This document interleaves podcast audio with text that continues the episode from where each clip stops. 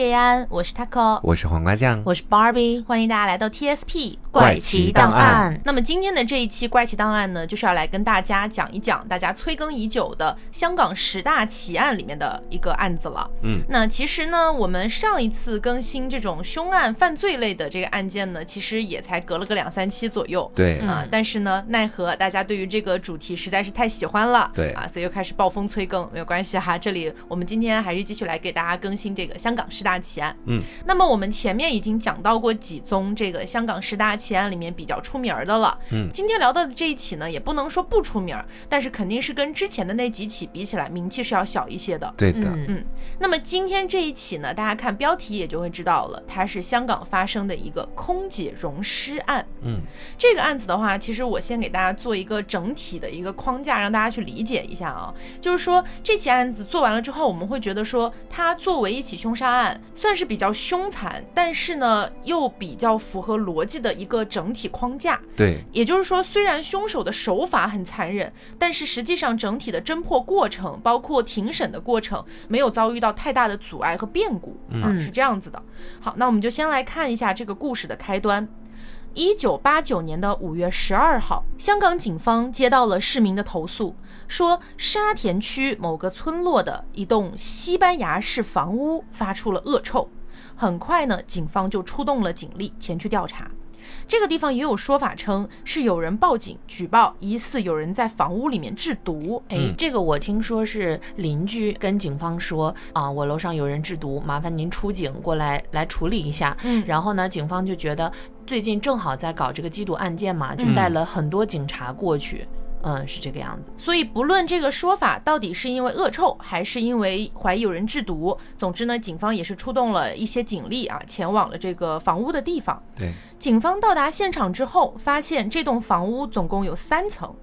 很快，有一位住在一楼的一个住户啊，就打开了大铁门，也就是一楼的那一道大铁门。不过呢，警方发现这一栋三层的小洋楼的一楼和二楼的楼梯之间还有一道铁门隔开了，隔开了，也就是说，一楼的住户包括外来的人是没有办法随便进入到二楼的。嗯，嗯，于是呢，警方就去敲了敲这道铁门，可是过了半天都没有人过来应答。直到警方准备强行撬开这道二楼的铁门的时候，才有一对情侣眼神涣散地打开了二楼的门。警方呢就随即询问情况，那这一对情侣都矢口否认他们做过任何违法犯罪的事情。但他们的眼神都已经涣散了，应该是在做一些不好的事情可。能在吸毒吧，就对像邻居说的。嗯，直到警方发现啊，确实有臭味，但这个臭味的来源好像不在二楼，而是在楼上的三楼，就开始询问这一对情侣啊，说三楼住的是谁呀、情侣中的男子就回答说，三楼也是他自己租下来的。于是呢，警方就要求打开三楼的门，结果就发现，在三楼的浴室里有一个巨大的铁箱子。警方就说这是什么东西啊？这个男子就回答说啊，我养的猫和狗死了，不知道该怎么处理，就放在这个箱子里，放了一些化学液体去腐蚀尸体。就是我觉得从这一点上，我们也可以推断出他大概率是嗑药了。嗯，嗯，因为这么拙劣的一个谎言，我觉得还在警方面前去撒，就是可能当时有些幼稚了。对精神状态可能不太稳定。嗯，，对，有可能磕着正嗨呢，然后结果警察咚咚咚敲门来了。对，嗯，那警方当时没有听他的这些狗屁的话，立刻就打开了铁箱。一打开铁箱，恶臭扑面而来。铁箱里面发现一截严重腐烂的女性残肢，通过观察发现尸体被腐蚀性的化学液体处理过，只剩下了一些骨骼的部分。而且铁箱里面还发现了有一副人形头骨，这一些东西就是恶臭的来源。啊，嗯，而现场勘探的警员还在刚才的二楼发现了少量的可卡因毒品。毒品，于是情侣两个人就当场被抓捕归案。那这一对情侣就是我们今天要聊到的凶手黄大卫和于木林。我们今天可以从案件的主要人物开始跟大家一步步聊起哈，嗯，因为这场恶劣的犯罪是和一个三角恋有关系的。是，那首先，我们跟大家说的第一个人物叫做黄大卫，也就是前面提到的案件里面的凶手哈。他是一个美籍华人，也是一个浪荡的公子，有很多的女朋友。这起案件当中出现的，我们接下来要说到的女性，都和她有一定的情感经历。嗯哦，我们说黄大卫在案发那一年三十三岁，他的父亲呢是一个香港的商人，母亲是一个资深的设计师。一九七零年的时候，十三岁的黄大卫告别了自己的父母，独自从香港前往了加拿大读书，而且还加入了美国的国籍。几年之后呢，他又和一位美籍华人结婚，但是这段婚姻没有持续特别长的时间，不到两年，他们就宣布离婚了。同年，也就是在一九八零年这一年，由于他的母亲身患癌症，他第一次返回香港，直到母亲去世之后，才再次的回到了美国。之后时间又过了七年，到了一九八七年的十月份，黄大卫的父亲也去世了，他就第二次再回到了香港。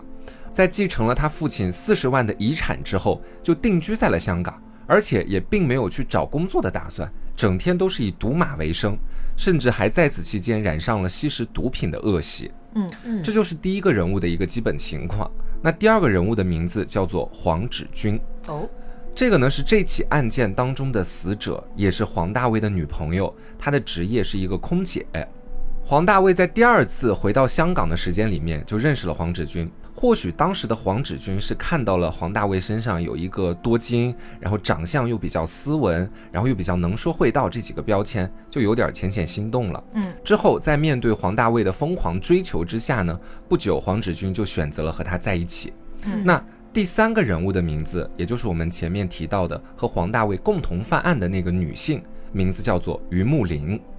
她是黄大卫在和黄芷君恋爱期间新交的一个女朋友。我们前面说到了嘛，黄大卫这个人是很花心的，嗯而且在案发当天，就是他和黄大卫联手将黄芷君杀死之后，并且溶尸。是的，当时案发的时候呢，于木林只有二十七岁。他本来呢，也可以说是文化水平不是特别高，因为他在初中毕业了之后就已经进入社会了，没有继续读高中，然后在一家超市当了这个售货员。之后呢，他又去了很多不同的公司，想要去当文员。但是我们前面提到了，他毕竟就是只是初中毕业，所以说啊，他在工作上会一直因为这个文化水平的一些原因，就经常会被辞退。嗯，还有一个点呢，就是他自己的身体健康的状况。为什么呢？一九八七年的时候啊，于木林二十五岁那一年，他的家人呢就给他相亲，给他介绍了一个技师啊，两个人就结婚了。但是当时的于木林其实已经身染毒瘾了。那结婚了之后，这个新婚丈夫啊也就发现了这件事情，嗯于是呢就对这个于木林可以说是失望透顶。那两个人呢虽然说没有离婚，但是实际上哈就是已经不住在一起了，算是彼此默认的一个半单身状态吧。那这么一来呢，于木林就更加的放纵自己了。那你想，他首先工作不是特别稳定，加上他又要吸毒，所以他其实是需要比较多的这个资金，资金哎，嗯来供给给自己去换取毒资的。所以呢，他就开始要么是偷窃，要么就是去诈骗啊等等的这些行为，也因此呢认识了黄大卫啊，因为黄大卫也是开始吸食毒品，相当于两个人算是毒友吧。嗯共同爱好，对，那黄大卫和于木林在一起不到两个月的时间，这个于木林就已经去到了黄大卫的家里面啊，在家里面一起吸食毒品。嗯嗯那上面我们说到的三个人，黄大卫、于木林和黄芷君，就是我们前面提到的三角恋当中的这三个人了。他们之间发生的事情，也就是这整个案件的起因。那么这三个主要人物给大家讲完了之后，我们就来看一看案发经过。大概是一九八七年底到一九八八年初左右的这个时间，黄大卫和黄芷君认识并且恋爱了。嗯一开始呢，两个人的感情还是不错的。黄大卫当时呢，天天开豪车住豪宅，浑身穿戴的也都是名牌货，加上黄大卫本身是美籍华人，这些点融合在一起，就很容易让黄芷君认为说黄大卫是一个货真价实的富二代。嗯但是根据警方的事后调查发现，黄大卫每天光是吸毒这件事情就要花掉一千三百港币，所以说他父亲去世之后留给他的四十万港币，大概也就在半年左右的时间就被他挥霍一空了。而且黄大卫甚至还卖了自己父母的房子啊，去租了一个我们前面说到的那个洋房的二三楼去居住，包括那些什么豪车呀、名牌货呀，全部都是租来的。哦，那我们可想而知啊，黄芷君就算一开始没有发现，在后来的时间里面，两个人朝夕相处，黄芷君一定是能够发现一些端倪的。嗯啊，黄芷君确实在后来认识到了，原来黄大卫是一个假富二代，其实并没有那么多钱发现了，啊，发现了。但是黄芷君当时并没有因为这件事情而跟黄大卫分手。我们也可以从某一个角度去推测，就是说黄芷君当初愿意跟黄大卫在一起，也确实不单纯是为了钱，可能也确实是挺喜欢他的。嗯，不然当发现黄大卫是一个假富二代的时候，他肯定就拍拍屁股走人了。嗯他好像还继续再给黄大卫钱，给他资金，对吧？对，嗯嗯从黄芷君发现黄大卫是一个假富二代之后，黄芷君确实就开始时不时的借钱给黄大卫，让他拿去继续挥霍。嗯我去猜测的话，可能就是这件事情还没有完全触及到黄芷君的底线吧。啊，嗯结果没有想到黄芷君还发现了黄大卫出轨，就是前面提到那个于木林。嗯，对，所以说，忍无可忍的黄芷君在一九八八年十二月底从英国寄来了一封信啊。为什么是从英国呢？因为当时的黄芷君是个空姐嘛，啊，嗯正在外面就是相当于做自己的这个工作啊，所以到达了英国，然后从英国写来了一封分手信，然后上面还写到：我借给你黄大卫的那五万块钱，你就不用还了。我就当是因为我没有办法天天照顾你啊，我就送你了，给你点补偿。他好善良啊。对，嗯其实我觉得甚至都不是善良，他是很潇洒。嗯就是说，虽然我们前面讲到了啊，他给男人钱是这种事儿没有错，但是当他发现了确实触及到他底线了之后，他确实也是，那说再见就再见吧，这几万块钱我也不跟你纠结了。对，嗯黄芷君的底线可能就是他发现面前的黄大卫不爱他了，对通过出轨这件事情证实的，所以他在之后才会那么潇洒的直接离开。对，所以其实他的底线不是说钱，而是黄大卫不爱他。嗯嗯所以呢，在一九八八年的十二月底到八九年的五月份之间，也就相当于这五六个月的时间，黄芷君算是跟黄大卫分手的状态。嗯那你想，在这期间半年左右的时间，黄大卫相当于他失去了黄芷君这个长期饭票，但是黄大卫还是要每天吸毒的呀。虽然他的身边还有一个于木林，但是于木林的经济情况，我们前面也说到了，跟黄大卫半斤八两啊，两个人穷得叮当响。于是这两个人就开始算计合计起来了，说是不是可以再打一下黄芷君的主意？哎，空姐有钱。嗯嗯一九八九年的五月六号，黄芷君在接到了一通电话之后，就从自己家往黄大卫家赶去。这个事情呢，是得到了黄芷君的室友的证实的，因为当时黄芷君是做空姐的嘛，她的工作地点主要是在机场附近，但是黄芷君自己家呢，离机场还是有相当一段距离的，所以就在机场附近和另外一个女生一起合租了。啊，所以当时是这样的一个情况，那个室友提供的一个线索。但是就是五月六号这通电话打完了之后，黄芷君出门了，就再也没有回来过。嗯那这通电话我们可以知道，绝对是黄大卫打的，他的目的就是假装啊跟黄芷君说，我还想跟你和好，我还想跟你嗯在一起，之前都是我的错。但实际上呢，说白了就是想要继续从黄芷君那儿套钱嘛。嗯嗯那当天晚上呢，于木林的供词里面说到，于木林他躲在房间里面准备随机应变。所以这个地方我们可以猜测一下，可能一开始于木林和黄大卫确实没有想要杀了黄芷君，嗯，对，因为如果说黄芷君死了的话，他们就更没有地方要钱了嘛。但是没有想到，那一晚去到黄大卫家的黄芷君发现了还躲在房间里的于木林。嗯所以你想，本来以为自己的前男友是要来跟自己谈和好的，嗯，结果当年出轨的那个小三还躲在房间里面，两个人还有苟且，对，那这下黄芷君肯定是气不打一处来。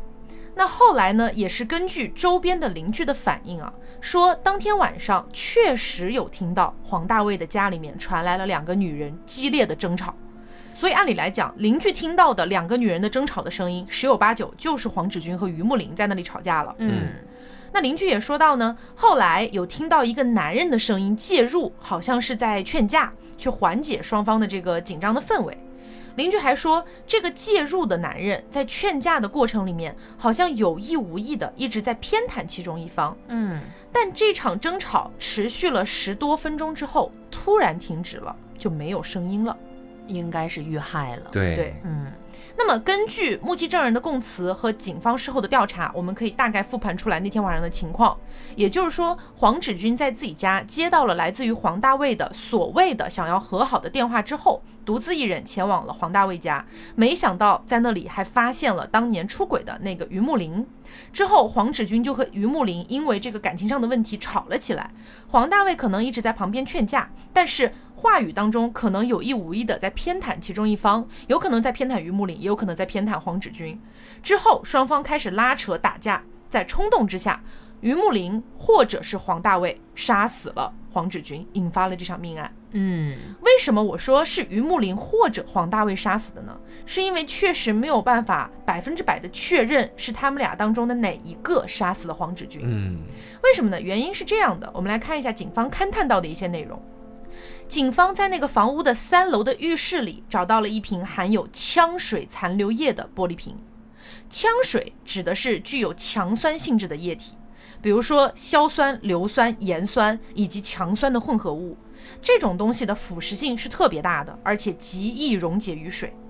那黄大卫和于木岭大概率就是用了枪水给黄志军的尸体做了腐蚀处理，加上警方发现尸体的时间距离黄芷君死亡的时间大概有一周左右，所以说黄芷君的尸体被腐蚀的非常厉害，已经很难调查出真正的死亡原因，甚至是连死者的身份当时都很难确定。那当时法医给出的尸检报告是这个样子的，法医写道，尸体送到殓房时仍留有一些溶解的塑胶质，这些物质与尸体的皮肉以及骨骼粘在一起，难以解剖，研判死因。但尸体的颅骨左面靠近耳朵的部位，也就是太阳穴附近的位置，有一个十三毫米乘五毫米的洞穿式伤口。嗯，其中三件碎骨嵌入颅骨内。假如这个伤口在死者生前造成，可以致命。嗯，这处伤口太大，相信并非由重击造成，必须用凿的方式，也就是说用铁锥或者铁锤之类的东西去敲击颅骨，或者说要死者从十米以上的高度掉下来，头骨撞到尖锐物才可以造成。整具尸体已高度液体化，难以判断具体死亡时间，但根据腐蚀情况推断，至少应该在一到两星期之前。是吻合的。对，是吻合的。那么我们前面还有提到，在黄大卫家的二楼，警方有发现毒品可卡因。这种毒品有一个特点，就是说它可以阻断人体的神经传导，产生局部麻醉的感觉，并且可以加强人体内的化学物质，比如说多巴胺的活性，来刺激大脑皮层，兴奋中枢神经。一般吸食者会表现出情绪高涨、好动，进而有攻击倾向。进一步研究也证实，使用可卡因之后，相应的脑区的结构和功能都会发生变化。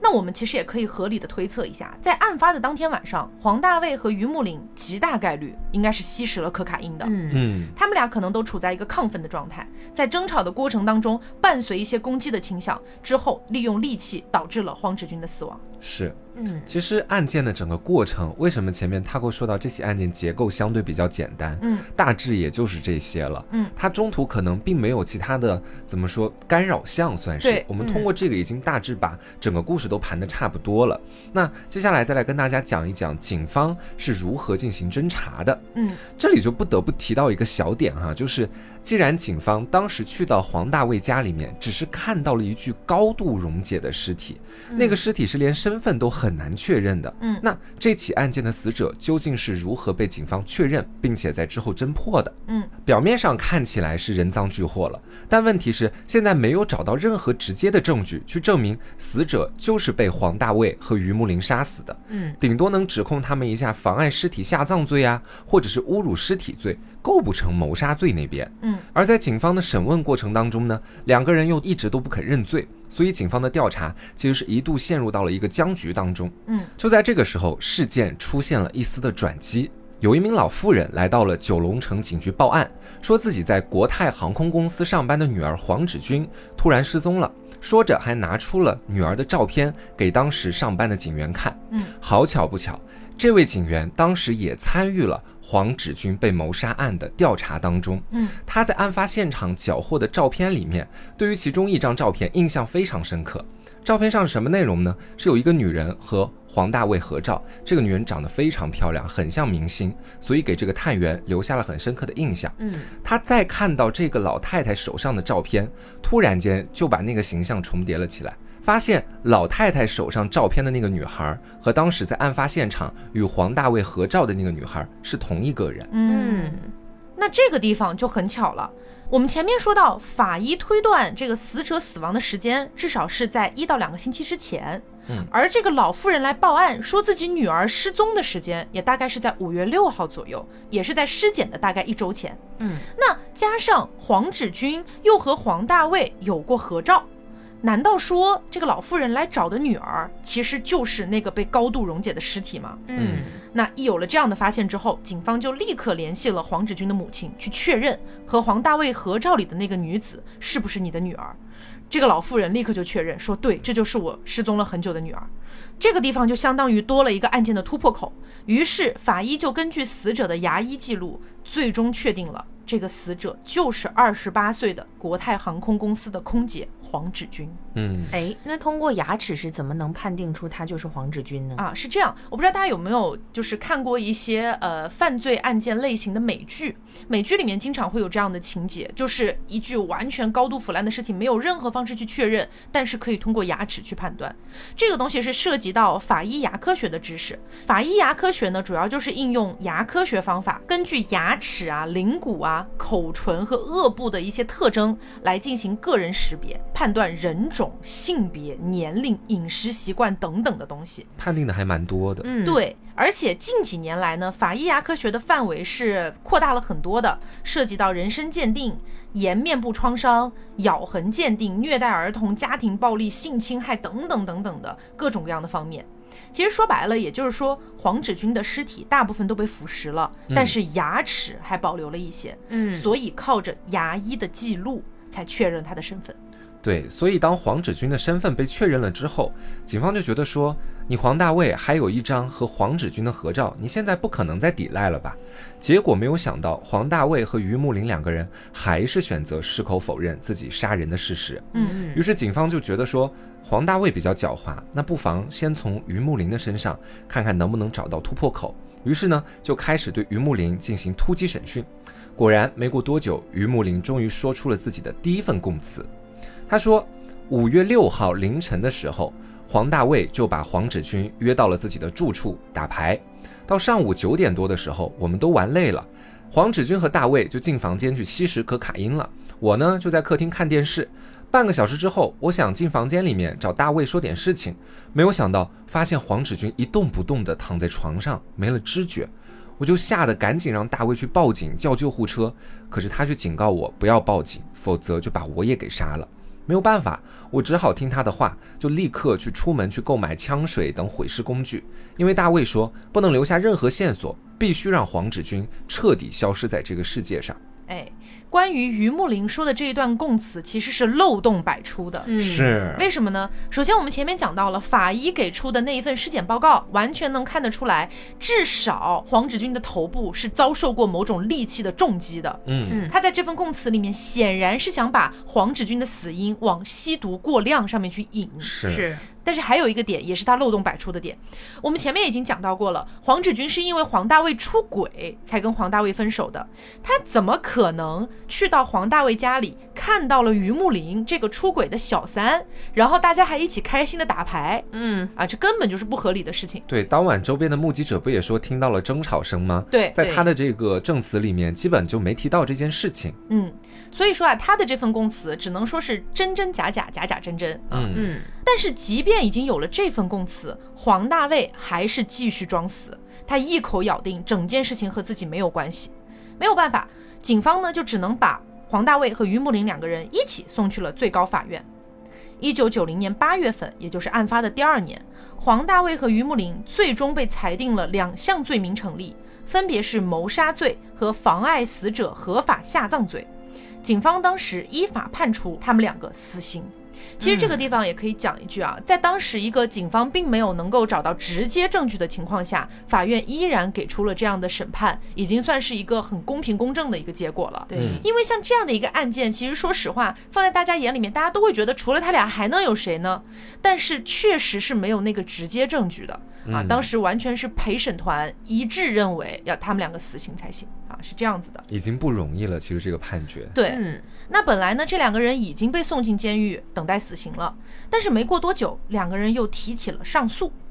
在上诉期间，于木林突然推翻了以前的所有证供，主动揽下所有罪名。于木林坚称黄志军是自己误杀的，和黄大卫没有任何关系。啊，其实他的这个推翻前面证词挺让人想不懂的。嗯，他只是想要去保一下黄大卫吗？还是两个人其实都在心里做了一个衡量，就是宁愿送一个人出去，然后让另外一个人扛下所有罪行，这样至少有一个人可以提前获得自由。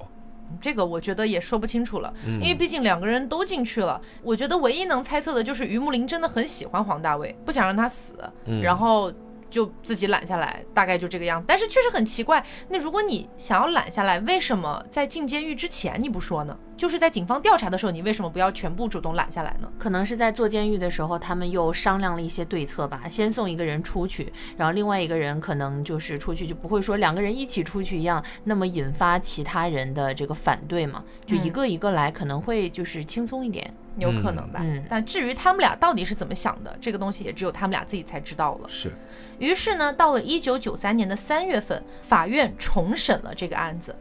于木林的这场翻供，让黄大卫只保留了妨碍死者合法下葬这一个罪名，判有期徒刑五年。但是因为之前黄大卫已经在监狱服刑五年的时间了，所以黄大卫当庭释放，而于木林就从谋杀罪改为了误杀罪，判有期徒刑七年。也因为于木林已经服刑五年，所以他只用再蹲两年，也就是在一九九四年，于木林就被释放了。嗯，甚至我觉得还有一个很讽刺也很可怕，我觉得很荒诞的一个点，嗯，就是黄大卫在服刑期间啊，一直是有一个社会义工会经常来所谓的照顾照顾他这个意思。那这个义工的名字呢叫莎莉。这个莎莉啊，在当社工的期间，他经常会去监狱探访嘛。就在这个探访的次数逐渐增加的过程当中，莎莉居然对黄大卫产生了感情，嗯，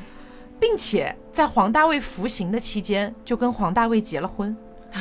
如果是按照我们前面所说的，于木林是觉得想要保一保黄大卫，可能是出于爱情，所以才选择一个人去扛下了这些罪。那黄大卫在之后好像也没有太理会他，嗯，直接选择跟另外一个女人结婚了，就很哎奇怪。也是没得说。对，嗯包括这个莎莉，她曾经还在法院当庭发誓，她说我老公没有杀人，是于木林嫉妒，我是基督徒，我不会骗人的，骗人我就横死街头，我老公绝对是无罪的。他在法庭上居然发这种誓，然后就被法官赶出了法庭。嗯，就是我很难去想象这个莎莉是抱着什么样的心态。她明明知道这个人他是在蹲监狱，哎然后我还愿意跟他结婚，就我觉得出于一个社会正常人来说，都不会往这个方向去考虑吧。嗯，当时莎莉当庭发誓这件事儿，还一度成为了人们的一个热议的话题。但是黄大卫被当庭释放了之后，他俩的感情呢也没有维持多久，差不多结婚也就四五年左右的时间。一九九八年，他俩呢就离婚了。哎，那我有一个疑问啊、嗯就这于木林，他后面呢是从谋杀改成了误杀，对为什么一下这个转变就能这么大呢？因为感觉可以脱离很多自己的嫌疑。哦，你说的是呃他的判刑吗？就是从对死刑直接改七年。对对对，嗯。这个是这样的，我们之前好像有一期节目也讲到过，科普过，其实。对，是那个谋杀和误杀之间的一个本质上的区别。对，区别会很大，嗯。就是你有没有主观动机，你想要嗯杀死这个人。那如果说按照于木林说的，他后面可能会改供，改供成为说什么呢？就是我和黄芷君，我们俩因为感情问题在打架，在吵架，嗯，在这个过程里面，我不小心的拿一个利器或者怎么样。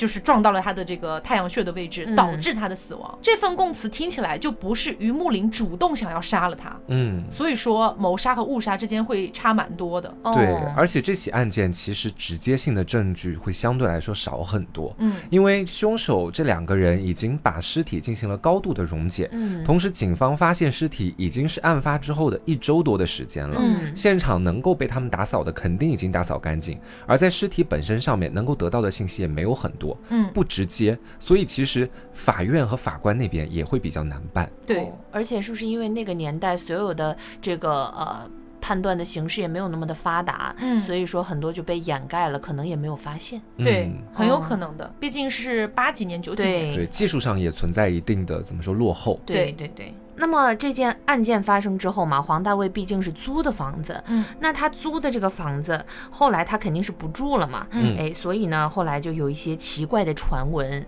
这个房子既然还在嘛，那么很多人都没有敢租。一年之后，有一位对于这个案件毫不知情的一位租客，以及他怀孕的妻子就搬进来了。嗯这位租客呢，他后来说啊，只要他走进这间房子里，就有一个很大的心理压力在缠绕着他，他觉得莫名的感觉很害怕。然后呢，他每天进行祷告，但是这种压力还是不能得到排解。后来呢，他觉得很奇怪嘛，就经过了一番调查，他才知道原来自己住的这个地方就是当年这空姐溶尸案的案发地点。嗯对，虽然呢，在这个居住期间并没有发生什么怪事，只是有一些心理的这个负担嘛，嗯但是可能也是因为受不了这个负担，这个租客呢和他的妻子不久之后呢就搬走了。嗯另一个传闻呢，啊，是来自于黄大卫楼下的邻居。他说他在居住的期间，曾经发生了不少的怪事儿，比如说他曾经在晚上亲眼看到自己家的厨房门和厕所的门无缘无故的自动打开了。而且呢，在睡前锁上的门锁也会自动打开。但是令他觉得最恐怖的，还是每晚他睡着之后，都会被一阵突如而来的怪声惊醒。他在害怕之下，只能呢向真神祷告。之后呢，这个怪事儿便不再出现了。当然呢，想跟大家说，这只是传闻嘛，也有可能是因为发生过一些恐怖的事件之后，大家这个心里呢开始就是心有余悸了嘛，嗯就会觉得有些东西可能是幻想的吧。这些的真假是还是不得而知了。但是呢，大家听听就好了，不用特别当真。嗯，那我觉得最后我们还可以来聊一个点啊，就是黄大卫啊，固然他是什么美籍华人、海归也好啦之类之类的，但是他说到底他就是一个瘾君子。然后加上又爱赌马，其实说白了就是黄赌毒，他可能都占。嗯，还是个假富二代，对，那么在这种情况下，你说黄芷君他一开始看上黄大卫，那肯定是因为他不知情。嗯他知情了之后，还是没有选择跟黄大卫分手，是直到发现黄大卫出轨了，他才分的手。这是第一点，我觉得就很难理解的。那于木林呢，本来也不是什么好人，也是天天吸毒、呃诈骗的这种人，嗯，跟黄大卫搞在一起，我可以理解。但是这个沙莉，就是那个后来出现的社工，在黄大卫蹲监狱的期间，喜欢上了黄大卫，并且跟他结婚。我觉得这一点也让我非常难以理解。嗯所以我现在就是整个案件盘下来，我觉得黄大卫应该是非常非常善于 PUA 的一个人。对嗯他应该是一个情场老手，对在选择目标的时候，应该就有一个既定的模板，可能会找那种看起来相对比较好骗，或者对爱情有很大憧憬的那种女性，嗯然后用自己的言语去蛊惑他们，让他们对自己死心塌地，之后方便自己再操控他们。嗯，我记得看过一张，就是呃，他跟另外女性的合影嘛。嗯这个他是戴着眼镜，而且呢，也不是那种很瘦，也不是很胖，就她身形是比较中等匀，嗯、对，非常匀称。然后她脸呢，也是属于那种看起来很无害的那种类型。嗯我觉得这个可能会减少一些这种社交距离，或者说一眼看上去，哎，感感觉好像她还挺无害的，那我跟她接触接触吧。后来发现，哎，好像这人还挺好，就是在不知情的情况下。所以我觉得凭她的外貌也可以看出来，其实呢，这些女性可能就是呃看到了她